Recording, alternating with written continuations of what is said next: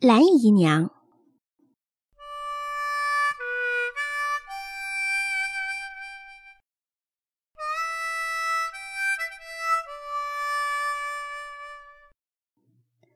从早晨吃完点心起来，我就和二妹分站在大门口左右两边的门墩上，等着看出红差的。这一阵子枪毙的人真多，除了土匪、强盗以外，还有闹革命的男女学生。犯人还没有出顺治门呢，这条大街上已经挤满了等着看热闹的人。今天枪毙四个人，又是学生。学生和土匪同样是五花大绑在厂车上，但是他们的表情不同。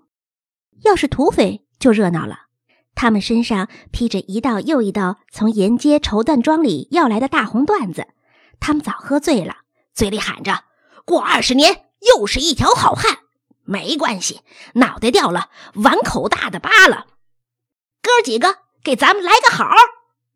看热闹的人就会应声好，是学生就不同了，他们总是低头不语，群众也起不来劲儿，只是默默的拿怜悯的眼光看着他们。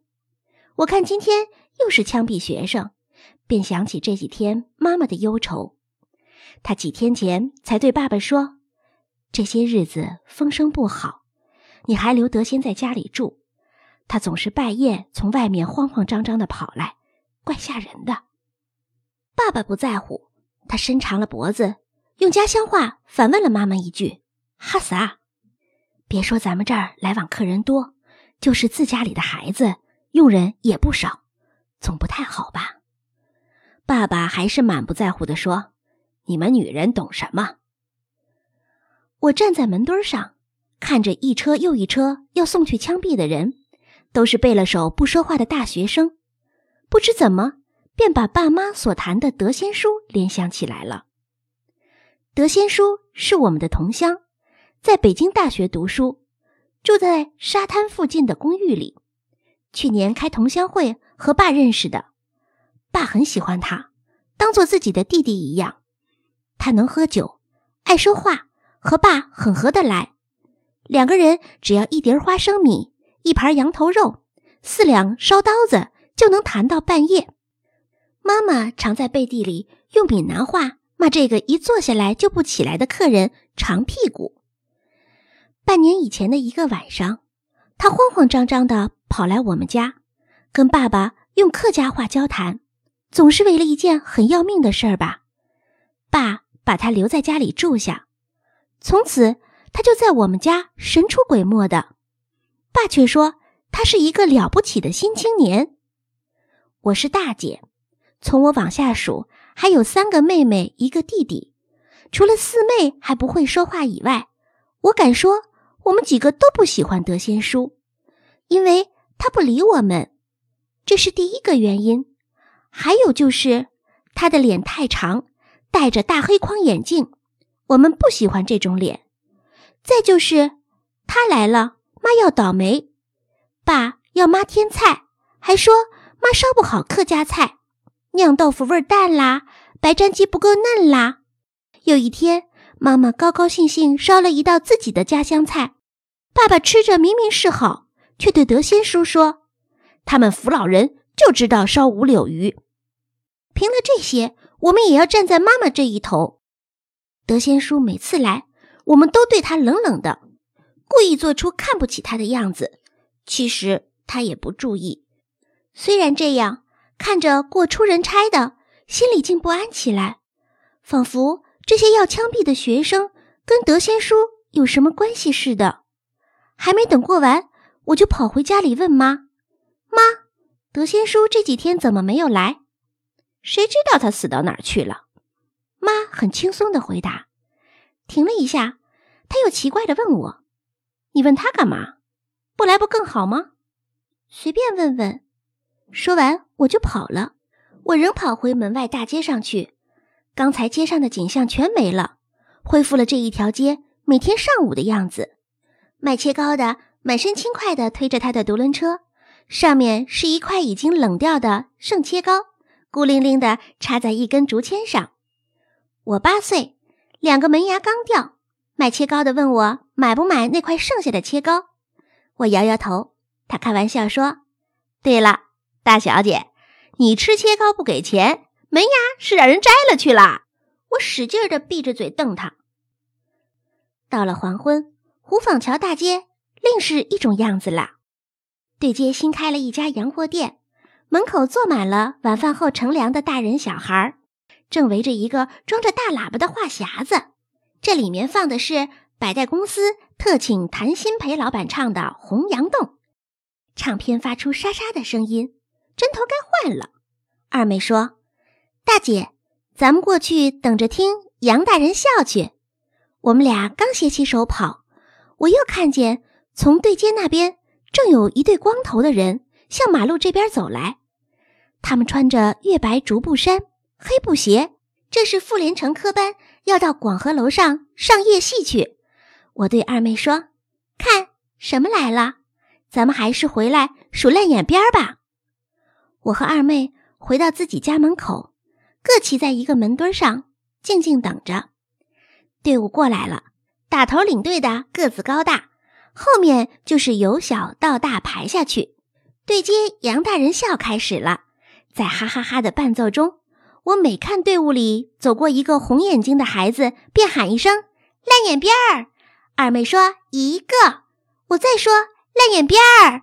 二妹说“两个”，烂眼边儿三个，烂眼边儿四个。今天共得十一个。